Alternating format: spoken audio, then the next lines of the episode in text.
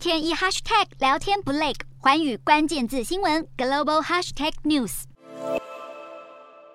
指最大串流平台换人当，连社群平台也有所跟动了。根据美国皮尤研究中心公布的调查显示，美国国内大量青少年在过去七年间舍弃了脸书，更倾向花时间在 YouTube 以及 TikTok 等影音分享平台上。好，研究报告指出，在受访青少年当中，大约百分之九十五称自己有使用 YouTube，有百分之六十七说自己是 TikTok 的用户，只。有百分之三十二表示有使用脸书，而在七年前的类似调查中，当时啊，美国青少年脸书的使用率为百分之七十一。不过，如今使用人数是已经大幅的减少，这是因为让人们以影音照片表达自己的社群网站成功吸引了年轻族群，反倒是脸书如今被视为年纪较大的人在使用的网络平台。